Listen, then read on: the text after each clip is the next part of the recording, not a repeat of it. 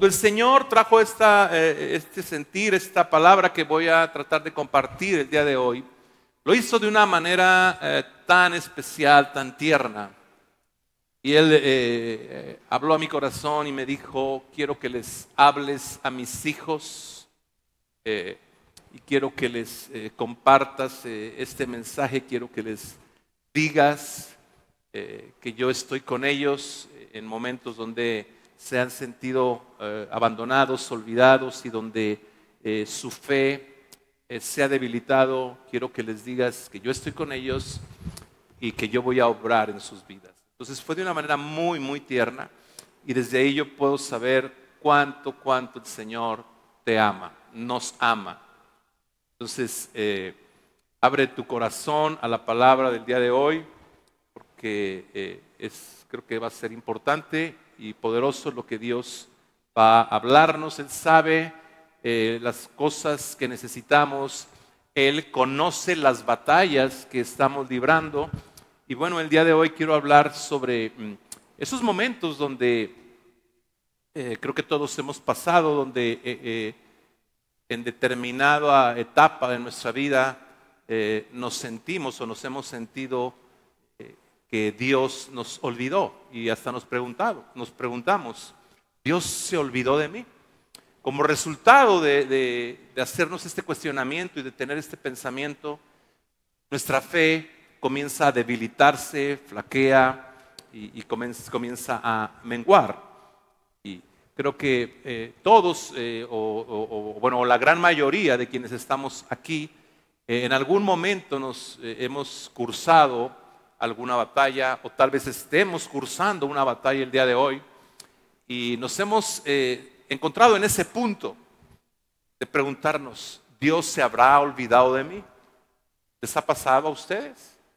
A mí en repetidas ocasiones me ha pasado una y otra vez y gracias al Señor que una y otra vez me he dado cuenta que no, que Él nunca se olvida de mí son momentos por los que todos atravesamos y si tú no, has atravesado un momento así o no estás atravesando un momento así, no estás librando en este momento eh, eh, una batalla, pues creo que esta palabra es bueno que la atesores porque lo más probable es que más adelante en tu vida vas a librar más de una batalla difícil, donde te sientas que Dios te ha olvidado, donde sientas tu fe débil y que no puedes más.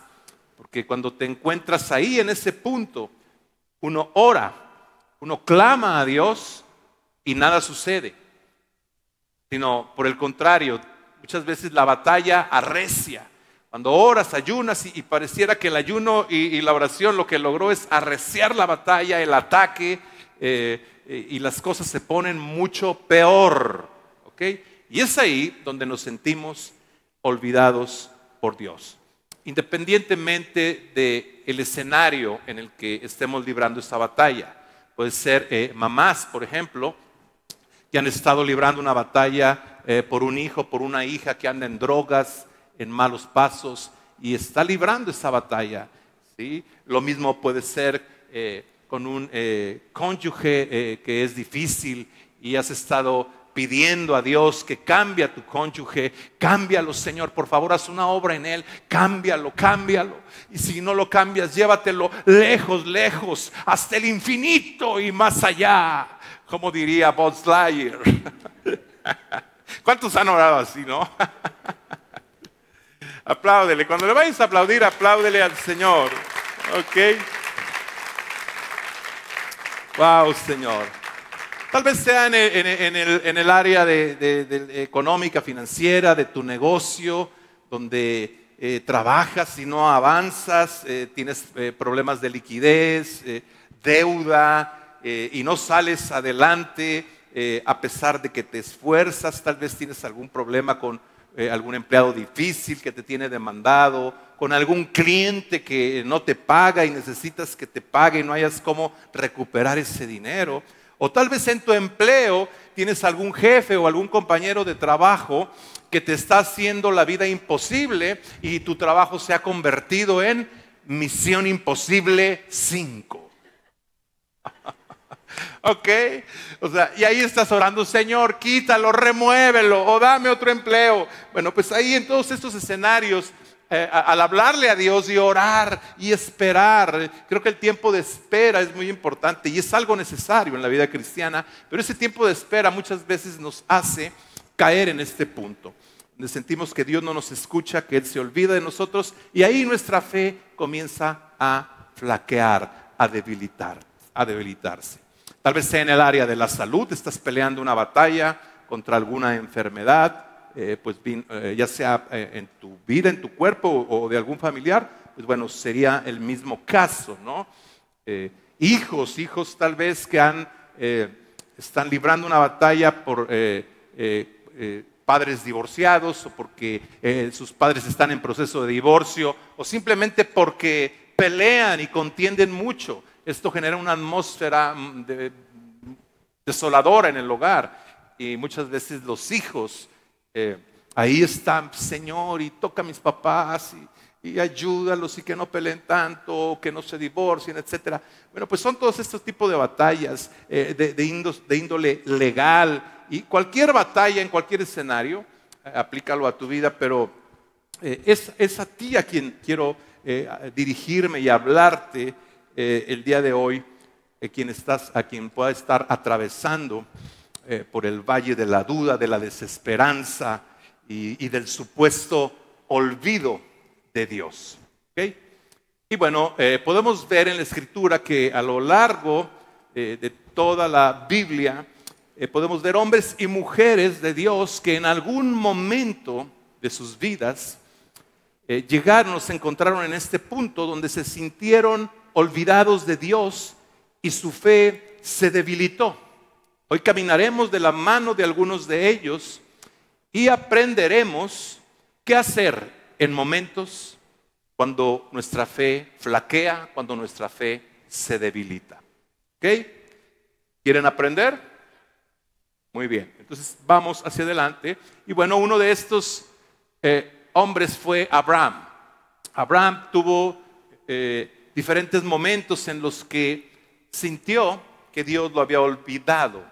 Uno de ellos hablábamos, no, recuerdo si hace ocho o quince días, pero fue cuando él, eh, hablando con Dios, él pensaba que su criado, Eliezer, el Damaseno, sería quien eh, heredaría todos sus bienes. Y ahí en ese momento él sintió, se sintió olvidado, su fe se había debilitado y él para e, ese momento no pensaba que iba a tener hijos, ¿no? Entonces Abraham fue uno de ellos, el padre de la fe si al padre de la fe tuvo momentos así, donde pensó que Dios lo había olvidado y donde su fe estaba débil, ¿qué, podemos esperar tú y yo? No? esto es algo normal. Abraham lo vivió, el profeta Elías, el profeta Elías eh, llegó un momento donde ya no quería vivir y le dijo, Señor, no soy yo mejor que mis padres, mejor quítame la vida.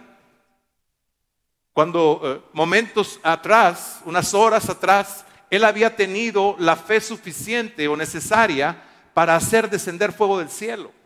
Había tenido la fe necesaria para abrir el cielo y que derramara lluvia después de tres años y medio de sequía. Pero ahora aquí se encontraba en este punto donde no podía creerle a Dios que, que pudiera librar su vida de las manos de Jezabel, quien quería matarlo. ¡Wow! ¡Qué tremendo, ¿no?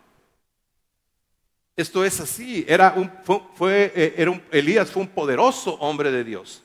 Y creo que cuando entramos en ese punto, en la mayoría de las ocasiones, creemos en Dios, pero, pero no creemos que Él pueda librarnos. Aquí el profeta Elías eh, eh, no dejó de creer en Dios porque él estaba pidiendo a Dios que mejor le quitara la vida. ¿Ok? ¿Sí me están siguiendo? Sí, sí es claro y le dice, no, Señor, no soy mejor que mis padres, mejor quítame la vida. Que me vino algo, wow, gracias Señor. y entonces eh, ahí está el gran hombre de fe, pensando, Dios me olvidó, que Sabel me va a matar. Dejó, o sea, su fe no le daba para creer que Dios lo podía librar. Eliseo, el sucesor del profeta Elías, Eliseo en un momento eh, eh, eh, dijo, ¿para qué he de esperar más en Dios? ¿Y qué decir del rey David? El rey David en repetidas ocasiones en su vida, en el libro de los Salmos podemos leerlo, se encontró en ese punto donde se sentía olvidado de Dios, se preguntaba, Dios, ¿acaso me habrá olvidado? Donde sentía la frustración, donde sentía su fe débil. Eh, el Salmo 42.5 es uno de ellos, declara, dice, ¿por qué estoy desanimado? Se está hablando a sí mismo. Dice, ¿por qué estoy desanimado? ¿Por qué está tan triste mi corazón? Cuando te sientes que Dios te ha olvidado y tu fe está débil y pierdes la esperanza, entonces entra una tristeza en nuestro corazón y un desánimo. Y así se sentía el rey David. Eh, y quiero que vayamos a, leer un poquito la vida de Sara.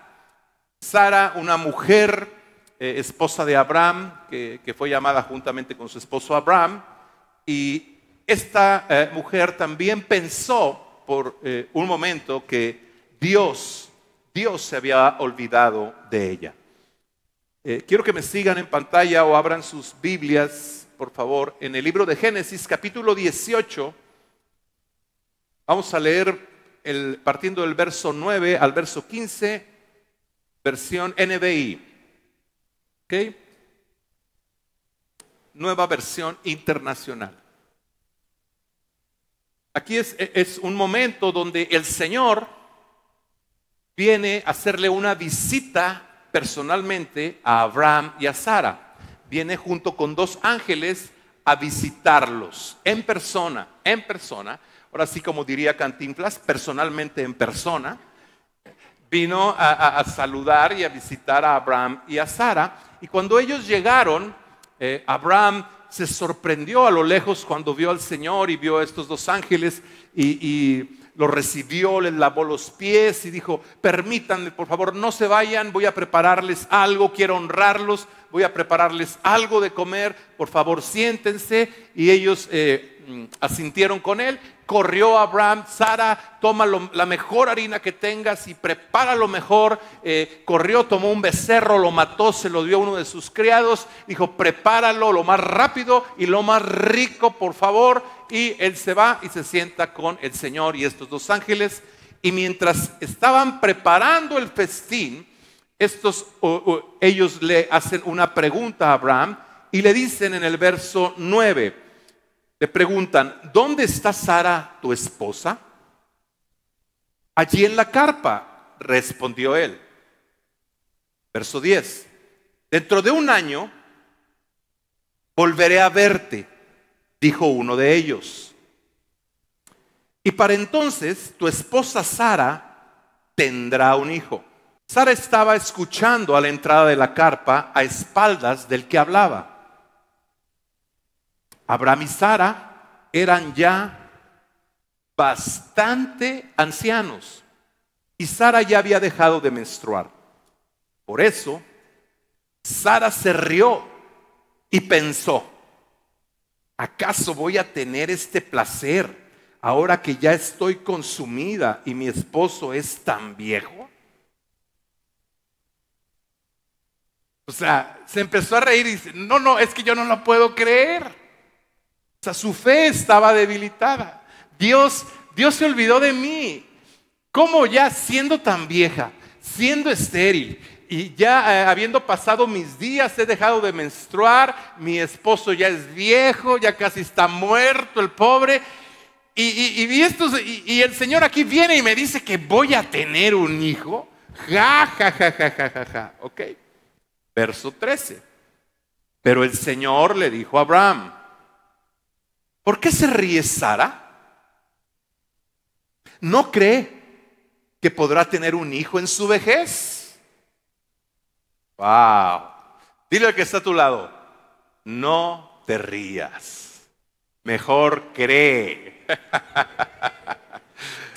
oh, gracias Jesús.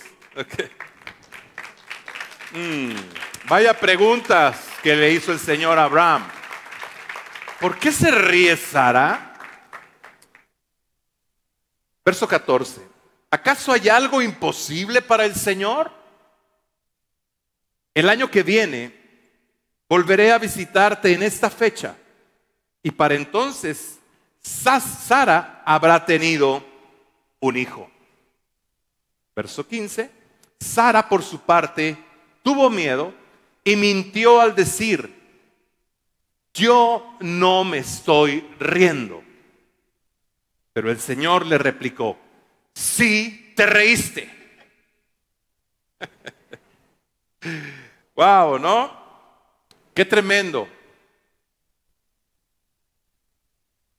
Aquí podemos ver esta mujer que en determinado momento se, sintió que Dios la había olvidado, en varios momentos de su vida. Recordemos que, ese hijo vino 25, la promesa de ese hijo vino 25 años atrás y esperaron 25 años por ese bebé. En, varios momentos, esta mujer, como eh, con su esposo Abraham, tuvieron momentos difíciles de angustia donde sintieron la soledad, eh, eh, se sintieron solos por parte de Dios y donde su fe no les daba para creer que Dios podía cumplir lo que les había prometido. Y creo que muchas veces nos encontramos en momentos donde nuestra fe no nos da para creerle a Dios lo que Él nos ha prometido. Que Él nos ha bendecido con toda bendición en gloria en Cristo Jesús.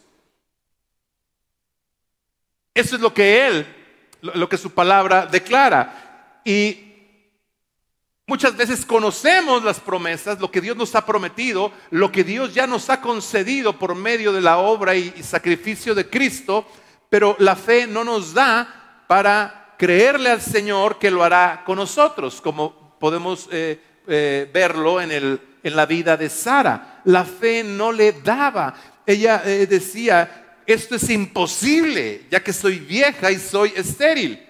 Pero peor aún, Aún, ella, a pesar de que estaba preparándole al Señor mismo y dos seres sobrenaturales, dos ángeles que habían llegado a casa a traerle la noticia, seguía sin creerlo. No lo puedo creer. Y se rió. Ja, ja, ja, ja, ja. Esto es una, esto es una burla.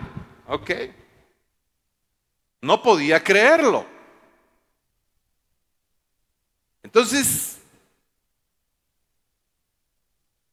imaginen, imaginen que a cualquiera de nosotros llega el Señor con dos ángeles a tu casa, en persona, a decirte, vengo a darte esta noticia. Voy a sacarte victorioso de esa batalla que has estado librando por 25 años. He venido para decirte que voy a darte la victoria y que de aquí a un año tú vas a tener completa y absoluta victoria sobre ese cáncer, sobre esa enfermedad, sobre esa situación, sobre ese problema. ¡Wow! ¡Wow! Sí, Señor. Creo que cualquiera de nosotros con facilidad le creeríamos al Señor. Sin embargo, Sara, aún viéndolos y cocinando para el Señor, quien estaba de visita en casa, y, no era una visita así en la fe, aquí está en fe el Señor,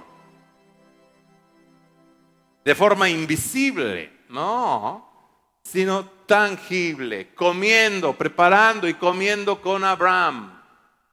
Y aún así se ríe y dice, no, no, no lo creo, no lo creo, no lo creo. Entonces, la fe de Sara era súper débil. ¿Podrá estar nuestra fe más débil que la de Sara? Yo creo que no. Entonces, por débil que, estuviera la fe de Sara, cuando ella se ríe y luego miente diciendo que no se rió, ¿saben por qué el Señor le, le replicó? Sí te reíste. Sí te reíste, ¿cómo que no? Lo que Dios le estaba tratando de decir, conozco tu corazón, Sara. Y conozco tu incredulidad. Y conozco tus pensamientos. Y conozco que tú has pensado que te he dejado sola. Y que lo que un día te prometí a ti y a Abraham, tu esposo, ya no se cumpliría. que, que yo había cambiado de parecer, es lo que tú has pensado. Y veo que tu fe se ha debilitado y tú ya no crees que vayas a tener en tus brazos un hijo que yo te prometí. Pero hoy he venido en persona a darte la noticia de que tendrás un hijo y a decirte y recordarte que nada hay un imposible para mí, que para mí todo es posible. He venido a fortalecerte en la fe porque necesito que tu fe se levante y alcance la promesa que yo te he dado. Aleluya, aleluya, aleluya Señor, aleluya. Yo creo que el Señor hoy está aquí y Él ha descendido para decirte, he venido y te estoy hablando para fortalecer tu fe, para que tu fe se levante y puedas alcanzar cada promesa que yo te he dado y puedas salir avante de la batalla que has estado cursando y que te ha desgastado. Hoy estoy aquí para darte fuerza, para darte fuerza, hijo mío, hija mía, y para mostrarte que no me he olvidado de ti. Amén. Gracias Señor. Ahora, muy rápido, quiero hablar de algunas cosas que no debemos hacer cuando nos encontramos en este punto donde nuestra fe flaquea y donde pensamos que Dios nos ha olvidado. Número uno, lo primero que no debemos hacer cuando nos encontramos así, como leíamos ahorita de David, tristes, desanimados, eh, sin fe y olvidados por Dios, lo primero es, no debemos resentirnos con Dios, no debemos dejar de, eh, eh, como consecuencia de ese resentimiento, dejar de hablar con Él y dejar de servirlo. Esto fue algo que le sucedió al profeta Jeremías. Cuyo, eh, eh, cuya asignación que Dios le había dado a este profeta era, consistía en entregar un mensaje que venía por parte de Dios, una palabra. Dios lo envió a, dar una palabra y entregar un mensaje a su pueblo, pero era una palabra desalentadora, era una palabra de juicio y nadie la recibía. Todos lo, rechazaban esa palabra, nadie le hacía caso, lo juzgaban de loco, no lo recibían, eh, lo rechazaron. Aún sus amigos de Jeremías le dieron la espalda. Entonces imagínense, vengo de parte del Señor, él tiene un encuentro con el Señor y el Señor le dice, ve y lleva esta palabra y la lleva a los principales líderes religiosos, eh, eh, al pueblo en general y nadie le cree, ni sus amigos. Tú estás loco, tú eres, eres eh, o sea, estás mal, estás mal, lo que tú estás diciendo no es correcto, de modo que mejor quítate de mi vista. Entonces él se sentía rechazado y, que, nadie le, hacía caso. Esto lo llevó al punto de sentirse olvidado por Dios, de resentirse con Dios eh, y de querer eh, dejar de servirle a Dios. Vamos a ver lo que nos dice eh, el, libro de este eh, mismo autor, Jeremías. En el capítulo 20, verso 9, eh, dice la palabra de Dios, NBI. Esto es lo que está diciendo Jeremías. No me acordaré más de él, ni hablaré más en su nombre. O sea, nadie recibe el mensaje, nadie me escucha. Él solo y lloraba, ¡ah! porque es conocido como el profeta llorón.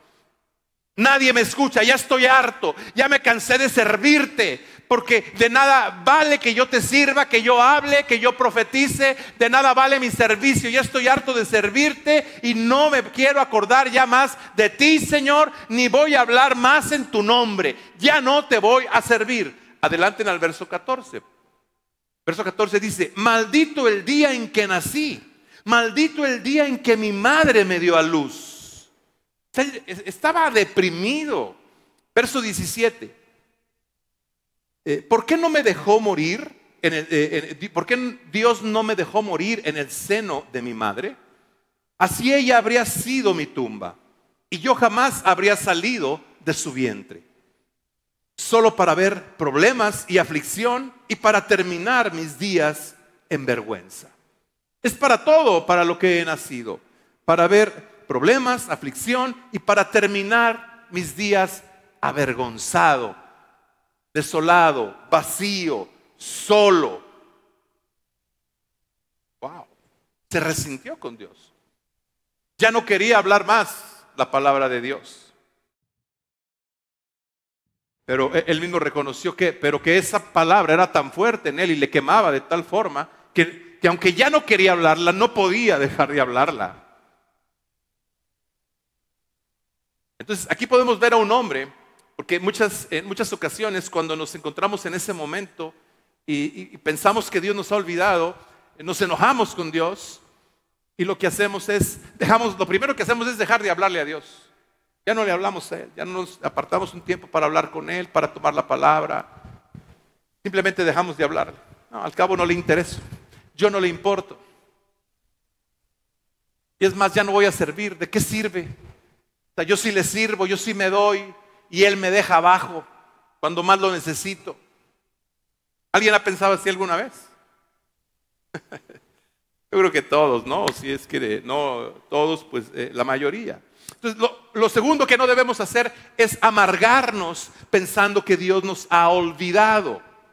Noemí, Noemí, la suegra de Ruth, fue una de ellas, quien se amargó pensando que Dios la había olvidado. Eh, todos conocemos la historia de, de, Ruth y Noemí, de cómo Noemí junto con su esposo y dos hijos, a causa de una hambruna que había venido a su tierra eh, natal en, Belén, eh, su esposo y sus dos hijos junto con Noemí se van a, tierra extranjera a buscar el sueño americano, en este caso a la tierra de Moab y veamos lo que sucede ahí en tierra de Moab. Ruth en el capítulo 1, verso 18. Aquí es cuando después de algún tiempo de estar en tierra de Moab, eh, eh, Noemí, donde pierde ahí en tierra de Moab, tierra extranjera, ella pierde a su esposo y pierde a sus dos hijos. Conocemos la historia. Y cuando ya venía de regreso junto con eh, Ruth, su nuera, eh, nos, vamos a ver la narrativa de la escritura en el verso 18. Cuando Noemí vio que Ruth estaba decidida a irse con ella, no insistió más. Recuerdan que Ruth le dijo, yo no te voy a dejar. Donde tú vivas, viviré, tu pueblo será mi pueblo, tu Dios será mi Dios, etc. Entonces ahí va Ruth eh, con eh, Noemí. Verso 19, de modo que las dos siguieron el viaje. Cuando entraron en Belén, todo el pueblo se conmocionó por causa de su llegada. ¿De verdad es Noemí? Mira, comadre, parece Noemí. ¿De verdad será Noemí? Empezaron a preguntarse, estaban conmocionados, admirados viéndola. Y, preguntaban las mujeres. Verso 20. No me llamen Noemí, contestó ella. Esta fue su respuesta no me llamen Noemí, lo cual significa placentera, dulce. Eso es lo que significa Noemí. Entonces, no me llamen placentera o dulce, ya no me llamen Noemí, les, eh, les dice ella, más bien llámenme Mara, que significa amargura, porque el Todopoderoso me ha hecho la vida muy amarga. Me fui llena. Les está diciendo, yo me fui llena de este lugar, pero el Señor me ha traído vacía a casa. ¿Por qué llamarme Noemí cuando el, cuando el Señor me ha hecho sufrir y el Todopoderoso ha enviado semejante tragedia sobre mí? ¿Por qué llamarme Noemí? Ella estaba culpando a Dios y Dios, Dios ni en cuenta, Dios no tuvo la culpa de esto, nada que ver Dios con esto. Y estaba diciendo, el Señor trajo toda esta aflicción e hizo que me amargara la vida. Yo me fui llena de aquí y ahora estoy regresando vacía. Cuando no entendía que estaba regresando con una nuera que la amó hasta el final y que se unió a ella y que sería un instrumento a través del cual vendría el Mesías, que es el Cristo. Ella no sabía la bendición y la riqueza que estaba a su lado y con la riqueza con la cual no salió de Belén, ahora estaba regresando con esa riqueza en la persona de Ruth. Sin embargo, al sentirse olvidada por Dios, ella entró en un estado de amargura. y dijo, ya no me llamen Noemí, ya no me siento placentera, ya no hay esa dulzura en mí, sino ahora lo que hay es amargura. Llámenme Mara. Entonces, cuando te encuentras en un momento así, evita que la amargura penetre tu corazón y que, que, se forme ahí una raíz de amargura y que por esta muchos sean contaminados, dice Hebreos. Y que además te estorbe para que puedas alcanzar la gracia de Dios. Entonces, lo segundo que no debemos hacer es amargarnos como hizo Noemí, pensando que Dios nos ha olvidado, porque Dios no nos olvida. Dios no había olvidado a Noemí. Estaba regresando más bendecida de como había salido de Belén. ¿Por qué? Porque Él es un Dios bueno. Amén. Y aunque no lo entendía en ese momento, era así realmente lo que Dios estaba haciendo. Lo tercero que no debemos hacer en un momento así es alejarnos de la iglesia. Cuando entramos en ese desánimo, lo primero que decimos, oh, no tengo ganas de ir a la iglesia y no tengo ánimo de, van a decir, apláudele al Señor y tener que estar aplaudiendo y levanta las manos, saluda al que está a tu lado y tengo que hacerle una sonrisa fariseica. No, no, no, mejor me quedo en casa. No voy, no tengo ánimo, no tengo fe. No, pues ya sé que no tienes fe. Pero a la iglesia no se viene porque seamos hombres y mujeres fuertes en la fe, sino porque somos hombres y mujeres que también pasamos por momentos difíciles de angustia, donde nos sentimos olvidados por Dios y, nuestra fe se debilita. Y es entonces que necesitamos venir a la iglesia para que el Señor fortalezca nuestra fe. Aleluya, aleluya. No hay reunión, no hay día en que yo venga a una reunión, ya sea que ministre o no ministre, y que mi fe no salga edificada, no salga más fuerte. ¿Sí? ¿Están de acuerdo conmigo? Escucho algunos amén. No hay día, no ha habido día. En determinados momentos he llegado aquí desanimado. Ayer, el otro día lo compartí aquí con un matrimonio. Llegas desanimado. Pero hay algo, algo mágico, algo maravilloso que sucede cuando vengo a la iglesia. Y yo les decía, he venido en momentos donde mi ánimo está no en el suelo, abajo del suelo. Y tienes que subirte a esta plataforma y animar gente. Pero algo sucede cuando, yo, cuando llego. El rey está aquí. El Espíritu Santo está aquí. Y Él me toma y dice, qué bueno que has venido. Porque cuando tú llegas a mi casa, tu fe va hacia arriba. Entonces llegué como un gatito asustado, pero me paro aquí como un león, para que el león de la tribu ruja a través de mis labios. Aleluya, aleluya. Lo quinto que no debemos hacer es nunca te sientas condenado o condenada cuando eh, tu fe eh, se debilite o flaquee. Nunca, nunca, nunca, porque es de humanos que flaquee nuestra fe. Es de humanos. Los más grandes ministros, los más grandes predicadores, los más grandes hombres y mujeres de Dios, en algún momento su fe flaqueó y se sintieron olvidados de Dios. En algún momento ellos dudaron. Pedro dudó al caminar sobre las aguas. El mismo Pedro dudó al negar a Jesús. Los discípulos dudaron del cuidado de Jesús cuando se levantó aquella tempestad y ellos le gritaron, eh, no te importa que nos ahogamos y que perecemos en medio de esta tormenta. Estaban dudando. Tomás dudó de que Jesús había resucitado. Y no solo Tomás, sino que el resto de los discípulos dudaron de su resurrección. Cuando aquellas mujeres vinieron a dar la noticia de que la tumba estaba vacía, de que habían visto a Jesús, ellos no creyeron, dice la escritura eh, en Lucas 24:11, que no creyeron sus palabras y les pareció una locura. O sea, dicho de otra forma, dijeron, estas viejas están locas. ¿Cómo que resucitó? No lo creyeron literal y les pareció una locura. Eran los doce, bueno, once, ¿ok? Que le habían visto hacer un sinnúmero de milagros, sanar enfermos, devolver la vista a los ciegos, levantar a los paralíticos, resucitar muertos, echar fuera demonios, hablar y calmar la tempestad, etcétera, etcétera, etcétera. Y él les había hablado de su resurrección.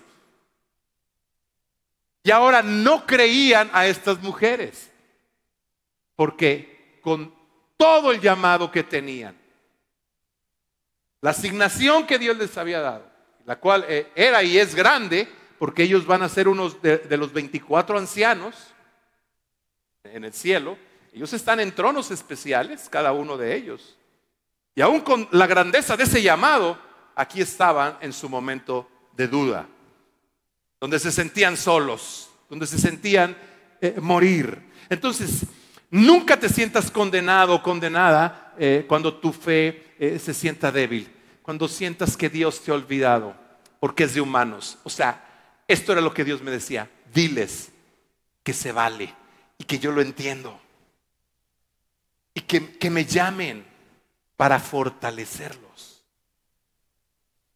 Así como los discípulos fueron y despertaron a Jesús. Oh, ¿no te das cuenta que perecemos? ¿No te importa que nos ahoguemos, Señor? ¿Ok? Ahora, vamos a ver cosas que debemos hacer, que sí debemos hacer cuando nos encontramos en un momento de estos. Lo primero que tenemos que hacer es reconocer nuestra condición. Reconocer que estamos teniendo pensamientos tales como Dios se ha olvidado de mí y reconocer que nuestra fe está débil. Me siento débil. Me cuesta trabajo creer. Eso es lo primero. Si no lo reconocemos a nosotros mismos, no podremos avanzar y dar el siguiente paso. Entonces lo primero es reconocer que aunque seas el ujier, el predicador eh, eh, y tengas el llamado más chiquitiguao del mundo, puede haber un momento en que tu fe se sienta débil y ahí en ese momento siento mi fe débil. Y pienso que Dios ya no me quiere. Pienso que Dios, eh, o que hice algo malo que no le agradó a Dios y Dios me desechó y se olvidó de mí. Oh, cuántas veces he pensado esto. En ocasiones yo lo he pensado y en ocasiones el diablo me lo ha lanzado. Pero gracias a Dios por el Espíritu Santo que viene y me levanta y me dice, yo no te condeno, todo está bien, todo está bien. Es de humanos, es de humanos dudar, es de humanos. No te condenes porque yo no te condeno. Lo segundo que debemos de hacer una vez que reconocemos nuestra condición es hablar con Dios y pedirle que nos ayude en nuestra incredulidad, como hizo el padre de aquel joven endemoniado en Marcos 9:21. Cuando le dijo al Señor, le habló y le dice, Señor, ayuda a mi incredulidad.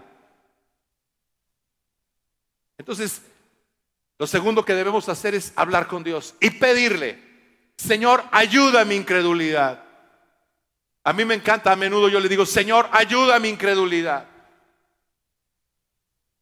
No, tengo el tiempo para ir al pasaje, pero si ustedes lo leen, Marcos 9, este hombre, los discípulos no pudieron echar fuera el, demonio de ese hijo. Cuando viene Jesús, él le, pregunta que si cree.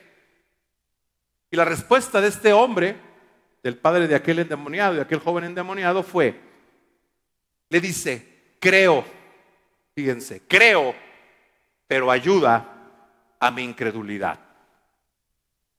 Creo, pero ayuda a mi incredulidad. ¿Ok? Para Dios todo es posible, le contesta el Señor y libera al joven. Tengo cierto nivel de fe, pero es débil. Necesito más fe. Ayuda a mi incredulidad.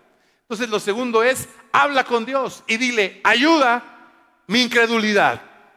Y si tú eh, hoy sientes que necesitas eh, que el Señor intervenga y ayude a tu incredulidad, vamos en unos momentos más, vamos a pedírselo hoy, para que venga una fe fuerte. Porque la fe, la fe mueve montañas, la fe es la moneda que trae el recurso del cielo a la tierra. Sin fe es imposible agradar a Dios. Sin fe es imposible tomar las promesas de Dios y traerlas a nuestra vida y traerlas a la tierra y para bendición de la tierra. ¿De acuerdo? Lo tercero que sí debemos hacer cuando nos encontramos en un punto así es pedir, eh, eh, pedir prestada fe, pedir ayuda a aquellos, a los cuatro amigos de la fe. ¿Recuerdan? ¿Sí recuerdan a aquellos cuatro amigos que tuvieron fe? Para llevar a su amigo paralítico, quien no tenía fe, ante Jesús. Dice la escritura eh, en, este evento, cuando tomó lugar eh, este acontecimiento, Marcos capítulo 2, la escritura declara que estos cuatro hombres eh, tomaron a su amigo el paralítico, quien me supongo que no tenía fe en que Jesús lo sanara, pero ellos cuatro tuvieron la fe. Vamos a llevarte porque hemos visto un rabino que hace milagros por todas partes y tiene una palabra de autoridad y poderosa y creemos que Él puede levantarte del lecho en el que te encuentras. Pues yo no creo mucho, pero si ustedes quieren llevarme, está bien. Lo tomaron entre los cuatro y conocemos la historia. Estaba tarragado el lugar, que no, no, encontraron cómo, cómo entrar y colocarlo donde estaba Jesús. Se suben por la azotea, rompen el techo y por el techo bajan al paralítico. Y dice la escritura que Jesús al ver la fe de ellos, dijo al paralítico. No dice al ver la fe del paralítico, al ver la fe de ellos, dijo al paralítico, tus pecados te son perdonados. Y bueno, pum, salió, tomó su lecho y se fue a su casa alegre y contento. Aleluya, aleluya, aleluya. Así de maravilloso es el Señor. Entonces, lo tercero que debemos hacer es pedir ayuda. Cuando estoy debilitado en la fe, pide ayuda a otros cuatro, busca tres, cuatro, dos, no sé, alguien, un hermano, una hermana que esté fuerte en la fe y dile, brother, por favor, ora por mí, porque siento mi fe débil, siento como si Dios me hubiera olvidado. ¿Pudieras ayudarme y orar por mí? Estoy librando una batalla difícil, económica, de salud, etcétera. Por favor, ayúdame. Y yo te aseguro que vas a encontrar, así como vas a encontrar hermanitos que te van a condenar, es que hay que tener fe. Es que si no tienes fe, va a haber unos así condenadores y legalistas. Pero también vas a encontrar a otros que te van a decir, claro que sí, vamos a orar, vamos a ponernos de acuerdo y vamos a creerle a Dios por esa batalla para que te dé la victoria. ¿Ok? Yo creo en el poder que obra a través de la fe de los cuatro amigos. Amén. Aleluya, aleluya. Miren, amado, muchas veces no pedimos ayuda por orgullo, por imagen. ¿Qué van a decir? Y guardamos nuestra imagen. ¿Qué van a decir que no tengo fe? Cuando y queremos poner así cara de fe. Hola hermano, Dios lo bendiga. Y nos ponemos disfraz de fe. Llegamos a la reunión aleluya. Pero por dentro pues, estamos, estamos derribados, estamos destruidos. Pero queremos, por nuestro orgullo, queremos guardar la imagen. ¿Y cómo voy a decirle a, mi hermano, a mi hermana, a, algún líder o al pastor o a la pastora, eh, pudiera orar por mí? ¿Y por qué quieres que ore por ti? Porque mi fe está débil. Necesito que, que me preste su fe y crea por mí, porque en este momento me cuesta trabajo creer. Y te aseguro que va a haber quien te va a prestar con mucho gusto su fe y va a orar por ti. Y Dios va a obrar en tu vida. ¿Ven? Entonces, apláudele al Señor cuando vayas a hacerlo, apláudele.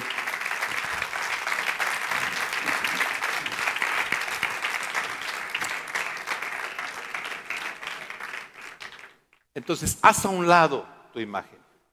Yo lo hablo y lo he hablado con nuestros líderes porque a veces quieren aparentar eh, que son hombres de fe, mujeres de fe y espirituales. Y yo les he dicho, nunca guarden o traten de, guardar una apariencia con nosotros. Cuando no sientan fe, díganoslo. Cuando no se sientan tan, espirituales, no, pongan apariencia de espiritualidad. Mejor vengan y digan, me siento débil en mi fe, siento que Dios se olvidó de mí, eh, siento que no puedo. O sea, ustedes no tienen ese cargo, ni yo tengo este cargo por mi fe y por mis virtudes. Yo tengo esta asignación y tú la tuya porque Dios en su, soberanía así lo determinó, a pesar de tus errores. Él no lo hizo porque vio virtudes en ti sino porque Él dijo, yo quiero que fulanito sea esto y haga esto, y manganito sea esto y haga esto, que aquel sea pastor, que aquel sea evangelista, que aquel sea profeta, que aquel sea apóstol, que aquel sea maestro, etcétera, etcétera, etcétera, etcétera, que aquel sea empresario, empresaria, ama de casa. Es Dios quien lo determina. Él determina la asignación. Y yo les he dicho, no son ustedes ni es porque muestren gran espiritualidad o que se pongan, pongan cara de una gran fe el que están ustedes en el liderazgo, no, sino porque Dios así lo determinó, a pesar de sus errores. Y estamos aquí no para que nos muestren algo que en ese momento no tienen. Mejor díganos, necesitamos oración, Raúl. Y oramos y el Señor les levanta y viene nuevamente la fe. Para eso estamos unos a otros, para ayudarnos para pedirnos ayuda, para pedir prestada la fe de unos y de otros. El Señor dijo, porque mejor son dos que uno. Dice, ya que si son dos y uno de los dos cae, el otro lo levanta. Pero hay del que va solo por la vida, por el camino, porque si no tiene un segundo y él cae, ¿quién lo levantará? Entonces son mejor dos que uno. Cuando nos sentimos así, pide. Yo he pedido fe prestada en repetidas ocasiones. Le pido su fe prestada a mi esposa, le he pedido su fe prestada a mis hijos, aquí a Escuadrón 300. A Roberto le he hablado, ¿sabes qué? He sentido presión, por favor, oren por mi vida, oren. O hemos sentido mi esposa y yo presión. En alguna, en más de alguna ocasión aquí en la iglesia les he dicho, Oren, quiero pedirles que oren, pónganse de pie y oren por nosotros porque eh, hemos, eh, hemos sentido eh, debilitada nuestra fe, desánimo, ataque, que estamos bajo, bajo ataque. Oren, por favor. A mí no me da pena. David dudó, Pedro dudó, Pablo dudó.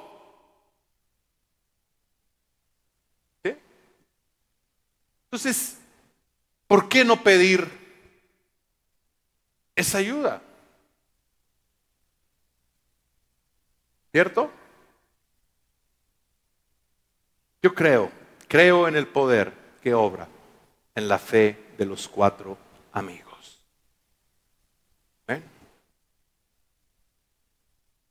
¿Qué debo hacer? Hablar con Dios, pedirle que me ayude en mi incredulidad hablar con Dios y decirle, Señor, ayuda a mi incredulidad. Segundo es acercarme a alguien para que me ayude y me preste su fe. Y hoy estoy aquí y yo quiero prestar mi fe a quien la necesite. Si hay alguien que aquí la necesite y que esté librando una batalla, yo hoy quiero prestar mi fe. Y Dios quiere que le preste mi fe y que crea por ti. Porque yo creo que Dios va a obrar en tu vida el día de hoy. Va a fortalecerte en la fe y, en otros casos va, eh, tal vez hoy es el día en que Dios va a darte la victoria sobre esa batalla que has estado librando tal vez por años. Yo quiero eh, cerrar esta plática diciéndote, Dios, Dios nunca, nunca, nunca se olvida de ti.